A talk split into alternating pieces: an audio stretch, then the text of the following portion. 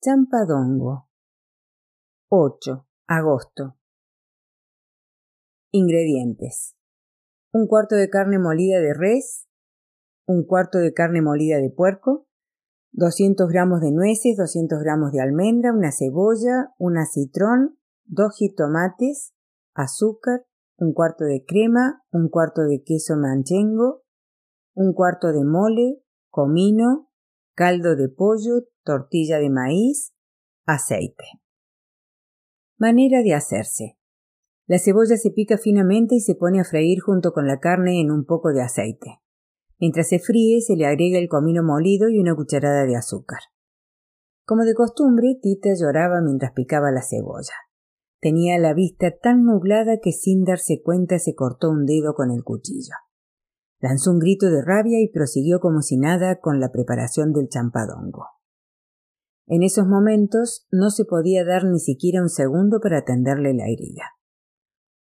Hoy por la noche vendría John a pedir su mano y tenía que prepararle una buena cena en tan solo media hora. A Tita no le gustaba cocinar con premura. Siempre le daba a los alimentos el tiempo adecuado y preciso para su cocimiento y procuraba organizar sus actividades de tal manera que le dieran la tranquilidad que se necesita en la cocina para poder preparar platillos suculentos y en su punto exacto. Ahora estaba tan atrasada que sus movimientos eran agitados y apremiantes, y por lo tanto propensos a provocar ese tipo de accidentes. El principal motivo de su atraso era su adorable sobrina, que había nacido tres meses antes, al igual que Tita, de una manera prematura. A Rosaura le afectó tanto la muerte de su madre que anticipó el alumbramiento de su hija y quedó imposibilitada para amamantarla. En esta ocasión Tita no pudo o no quiso adoptar el papel de nodriza como en el caso de su sobrina. Es más, ni siquiera lo intentó, tal vez por la experiencia demoledora que tuvo cuando la separaron del niño. Ahora sabía que no había que establecer relaciones tan intensas con niños que no eran propios. Prefirió en cambio proporcionarle a Esperanza la misma alimentación que Nacha había utilizado con ella cuando era una indefensa criatura. Atolés y Tess. La bautizaron con el nombre de Esperanza a petición de Tita. Pedro había insistido en que la niña llevara el mismo nombre de Tita, Josefita, pero ella se negó terminantemente. No quería que el nombre influyera en el destino de la niña. Bastante tenía ya con el hecho de que al haber nacido su madre tuviera una serie de alteraciones que obligaron a John a practicarle una operación de urgencia para salvarle la vida y quedara imposibilitada para volverse a embarazar. John le había explicado a Tita que algunas veces, por causas anormales, la placenta no solo se implanta en el útero, sino que echa raíces dentro del mismo. Por lo tanto, al momento en que el niño nace, la placenta no puede desprenderse. Está tan firmemente afianzada que si una persona inexperta trata de ayudar a la madre y jala la placenta utilizando el cordón umbilical, se trae junto con ella el útero completo. Entonces hay que operar de emergencia extrayendo el útero y dejando a esta persona incapacitada para embarazarse por el resto de su vida. Rosaura fue intervenida quirúrgicamente no por falta de experiencia de John, sino porque no había de otra para poder desprenderle la placenta. Por tanto, Esperanza sería su única hija, la más pequeña y para acabarla de amolar, mujer lo cual, dentro de la tradición familiar, significaba que era la indicada para cuidar a su madre hasta el fin de sus días. Tal vez Esperanza echó raíces en el vientre de su madre porque sabía de antemano lo que le esperaba en este mundo. Tita rezaba para que por la mente de Rosaura no se cruzara la idea de perpetuar la cruel tradición. Para ayudar a que así fuera, no quiso darle ideas con el nombre y presionó día y noche hasta lograr que la llamaran Esperanza. Sin embargo, había una serie de coincidencias que asociaban a esta niña con un destino parecido al de Tita. Por ejemplo, por mera necesidad, pasaba la mayor parte del día en la cocina, pues su madre no la podía atender y su tía solo le podía procurar esmero dentro de la cocina, así que con tés y atoles crecía de lo más sana entre los olores y los sabores de ese paradisíaco y cálido lugar. A la que no le caía muy bien que digamos esta costumbre era Rosaura. Sentía que Tita le quitaba a la niña por demasiado tiempo de su lado y en cuanto se recuperó por completo de la operación, pidió que inmediatamente después de que Esperanza tomara sus alimentos, la regresaran a su cuarto para dormirla junto a su cama, donde era su lugar. Esta disposición llegó demasiado tarde, pues la niña para ese entonces ya se había acostumbrado a estar en la cocina y no fue tan fácil sacarla de ella. Lloraba muchísimo en cuanto sentía que se alejaba del calor de la estufa, al grado que lo que Tita tenía que hacer era llevarse a la recámara el guisado que estuviera cocinando, para así lograr engañar a la niña que al oler y sentir de cerca el calor de la olla en la que Tita cocinaba, conciliaba el sueño. Tita regresaba entonces la enorme olla a la cocina y proseguía con la elaboración de la comida. Pero el día de hoy la niña se había lucido.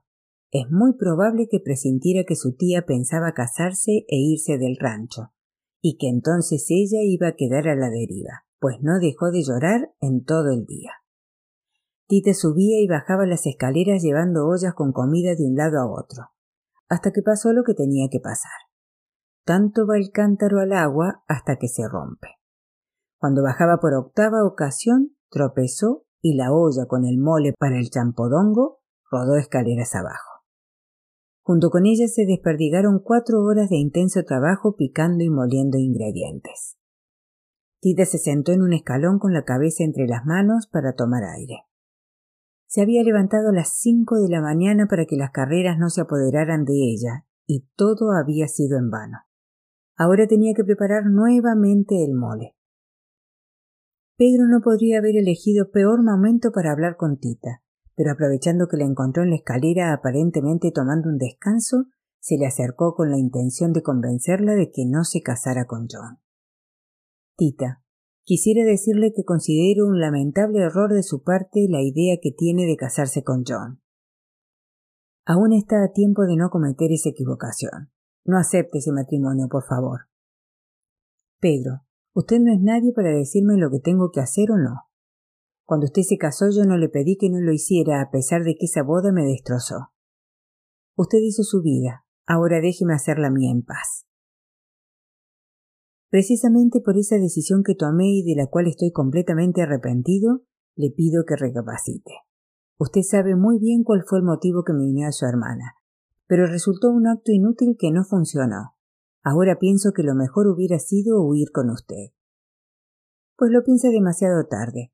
Ahora ya no hay remedio, y le suplico que nunca más en la vida me vuelva a molestar ni se atreva a repetir lo que me acaba de decir.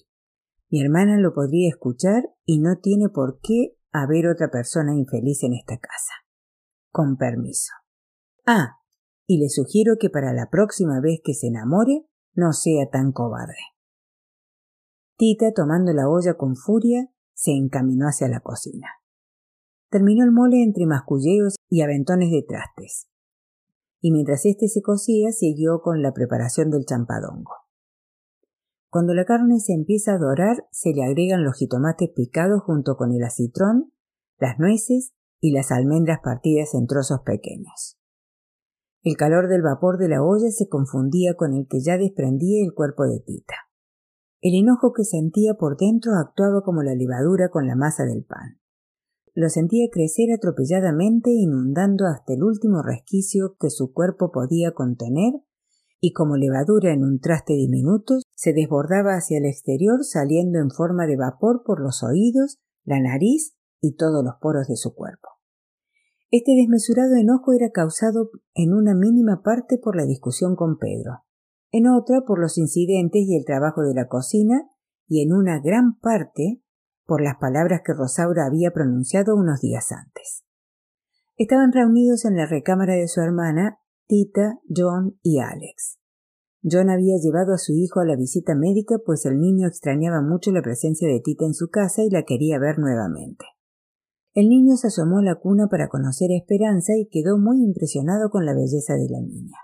Y como todos los niños de esa edad que no se andan con tapujos, dijo en voz alta Oye, papi, yo quiero casarme también, así como tú, pero yo con esta niñita.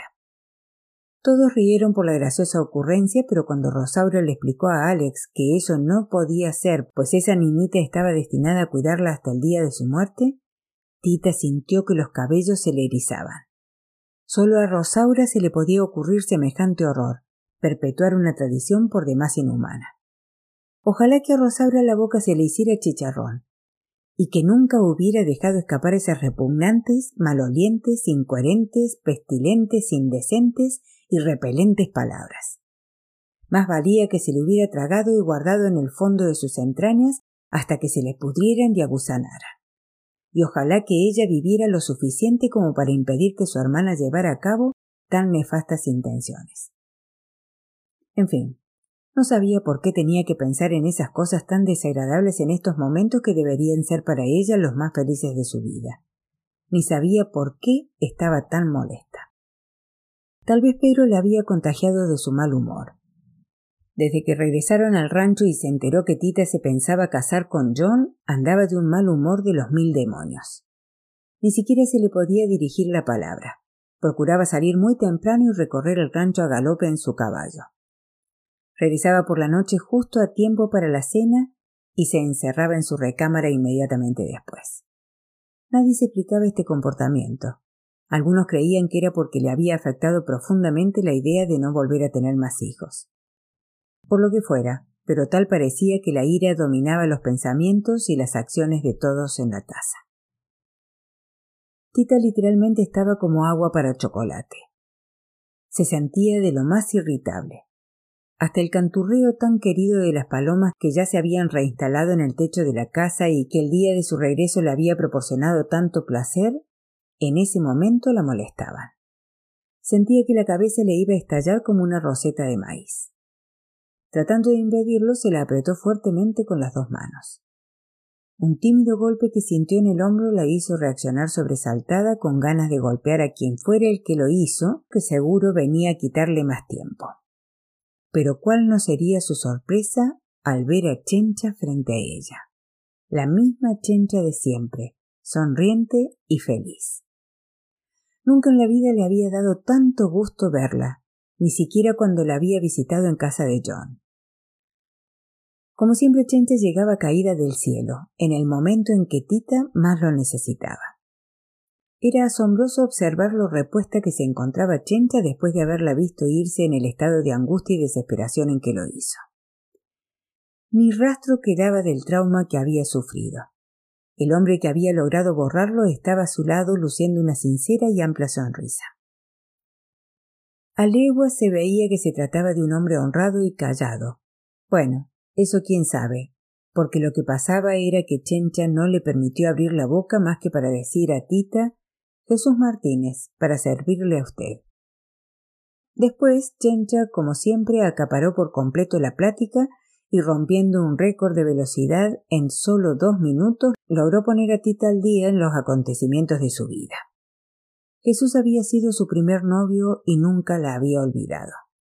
Los papás de Chencha se habían opuesto terminantemente a estos amores y de no haber sido porque Chencha regresó a su pueblo y él la volvió a ver, nunca hubiera sabido dónde buscarla. Por supuesto no le importó que Chencha no fuera virgen y se casó inmediatamente con ella.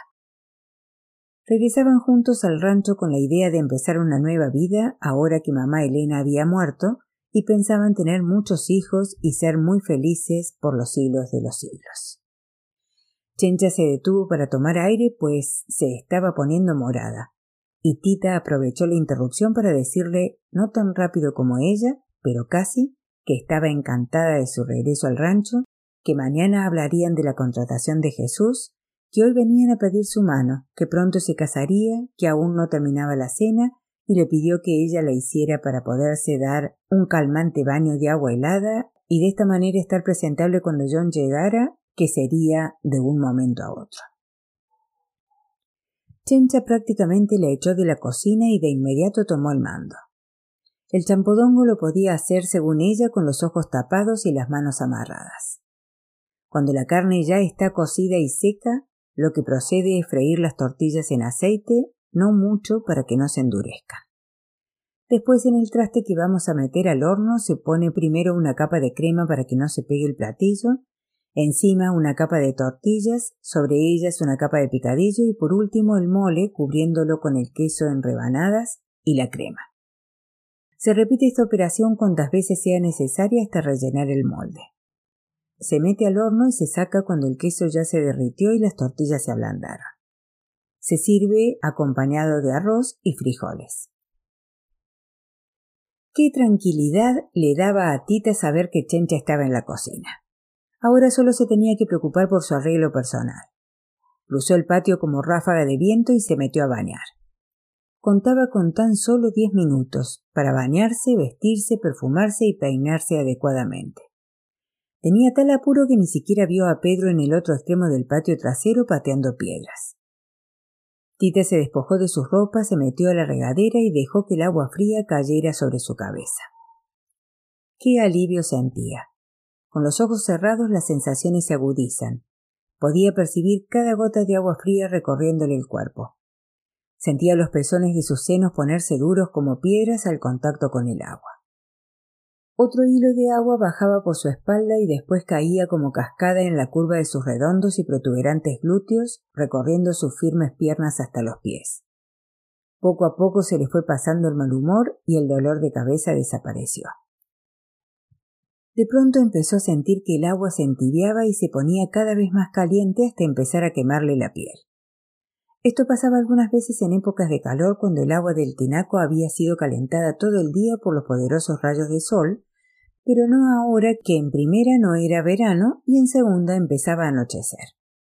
Alarmada, abrió sus ojos temerosa de que nuevamente se fuera a incendiar el cuarto de baño y lo que descubrió fue la figura de Pedro del otro lado de los tablones, observándola detenidamente.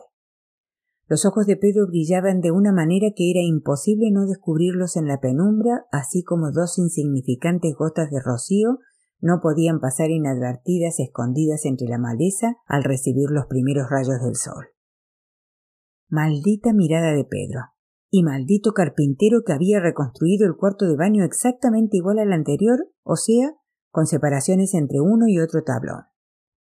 Cuando vio que Pedro se acercaba a ella, con libidinosas intenciones en los ojos, salió corriendo del cuarto vistiéndose atropelladamente. Con gran apuro llegó a su recámara y se encerró. Apenas le dio tiempo de terminar con su arreglo cuando Chencha le fue a anunciar que John acababa de llegar y la esperaba en la sala. No pudo acudir de inmediato a recibirlo, pues aún le faltaba poner la mesa. Antes de poner el mantel había cubierto la mesa con un tapete para evitar el ruido que hacen las copas y vajillas al chocar contra ella. Tiene que ser valleta blanca para así realzar la blancura del mantel. Tita lo deslizaba suavemente sobre la enorme mesa para veinte personas que solo usaban en ocasiones como esta.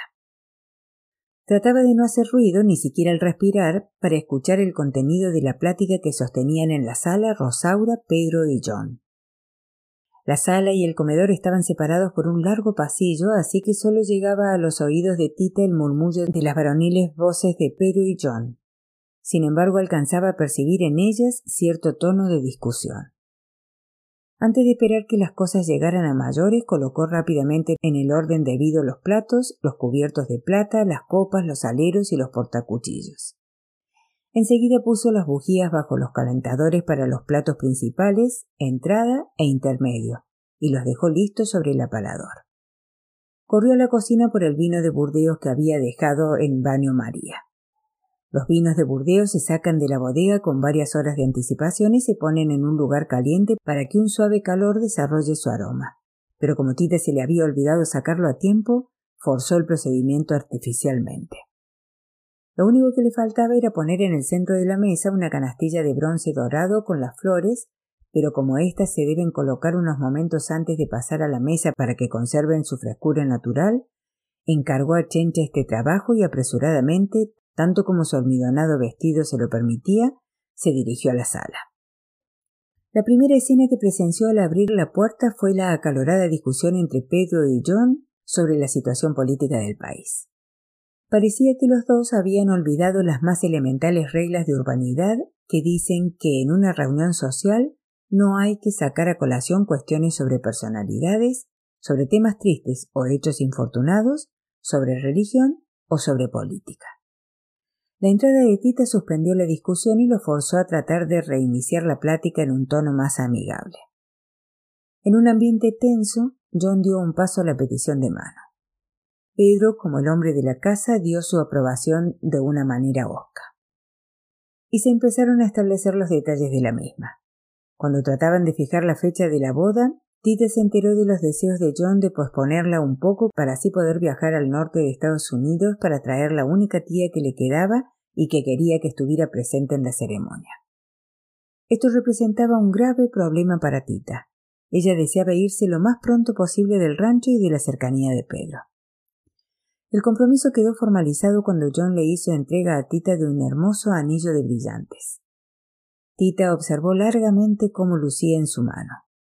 Los destellos que se desprendían de él le hicieron recordar el fulgor de los ojos de Pedro momentos antes, cuando la miraba desnuda, y vino a su mente un poema otomí que Nacha le había enseñado de niña.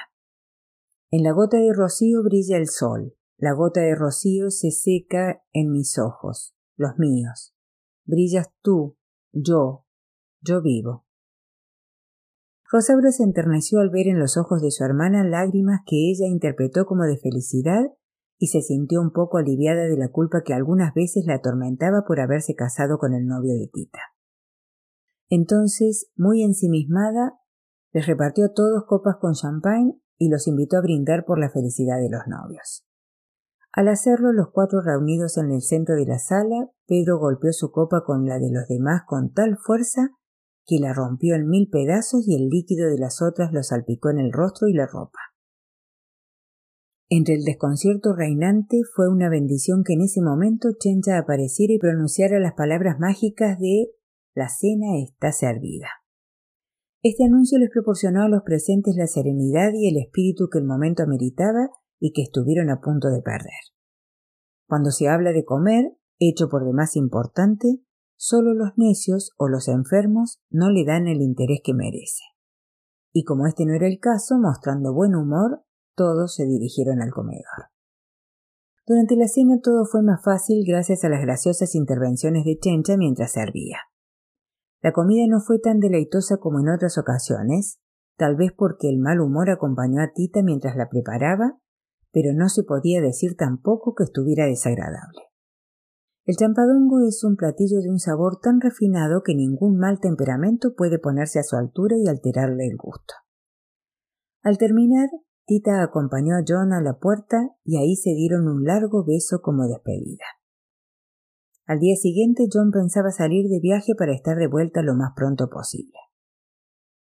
De regreso en la cocina, Tita mandó a Chencha a limpiar la habitación y el colchón donde desde ahora viviría con Jesús su esposo no sin antes agradecerle su gran ayuda. Era necesario que antes de meterse en la cama se cerciorara que no se iban a encontrar con la indeseable presencia de chinches en el cuarto. La última sirvienta que durmió ahí le había dejado infestada de esos animalejos y Tita no lo había podido desinfectar por el intenso trabajo que se le había venido encima con el nacimiento de la niña de Rosaura. El mejor método para erradicarlas es mezclar un vaso de espíritu de vino media onza de esencia de trementina y media de alcanfor en polvo. Esta preparación se unta en los sitios donde hay chinches y las hace desaparecer por completo. Tita, después de recoger la cocina, empezó a guardar trastes y ollas en su lugar. Aún no tenía sueño y mejor aprovechaba el tiempo en eso que dando vueltas en la cama. Experimentaba una serie de sentimientos encontrados y la mejor manera de ordenarlos dentro de su cabeza era poniendo primero en orden la cocina. Tomó una gran cazuela de barro y la llevó a guardar a la hora cuarto de los triques, antes cuarto oscuro. A la muerte de mamá Elena vieron que ya nadie lo pensaba utilizar como lugar para bañarse, pues todos preferían hacerlo en la regadera y tratando de darle alguna utilidad, lo convirtieron en el cuarto de los trebejos. En una mano llevaba la cazuela y en la otra un quinqué. Entró al cuarto cuidando de no tropezar con la gran cantidad de objetos que estaban en el camino del sitio donde se guardaban las ollas de cocina que no se utilizaban frecuentemente. La luz del quinqué le ayudaba bastante, pero no lo suficiente como para alumbrarle las espaldas por donde silenciosamente se deslizó una sombra y cerró la puerta del cuarto. Al sentir una presencia extraña, Tita giró sobre sí misma y la luz delineó claramente la figura de Pedro poniendo una tranca en la puerta. Pedro, ¿qué hace aquí? Pedro, sin responderle, se acercó a ella, apagó la luz del quinqué, la jaló hacia donde estaba la cama de latón que alguna vez perteneció a Gertrudis, su hermana, y tirándola sobre ella, la hizo perder su virginidad y conocer el verdadero amor. Rosaura en su recámara trataba de dormir a su hija que lloraba desenfrenadamente. La paseaba por todo el cuarto sin ningún resultado. Al cruzar por la ventana vio salir del cuarto oscuro un resplandor extraño. Volutas fosforescentes se elevaban hacia el cielo como delicadas luces de bengala. Por más gritos de alarma que dio llamando a Tita y a Pedro para que lo observaran, no tuvo respuesta más que de Chencha, que había ido a buscar un juego de sábanas. Al presenciar el singular fenómeno, Chencha por primera vez en su vida enmudeció de sorpresa. Ni un solo sonido escapaba de sus labios. Hasta Esperanza, que no perdía detalle, dejó de llorar. Chencha se arrodilló y persignándose se puso a orar. Virgen Santísima que estás en los cielos, recoge el alma de mi señora Elena para que deje de vagar en las tinieblas del purgatorio. ¿Qué dices, Chencha? ¿De qué hablas? Pues de qué hacer. ¿No ve que se trata del fantasma de la disjunta? La pobre algo debe andar pagando. Yo por si las dudas ni de chiste me cuelgo a acercar por ahí. Ni yo. Si la pobre mamá Elena supiera que aún después de muerta su presencia seguía causando temor y que ese miedo a encontrarse con ella les proporcionaba a Tita y a Pedro la oportunidad ideal para profanar impunemente su lugar preferido al revolcarse voluptuosamente sobre la cama de Gertrudis, se volvería a morir cien veces.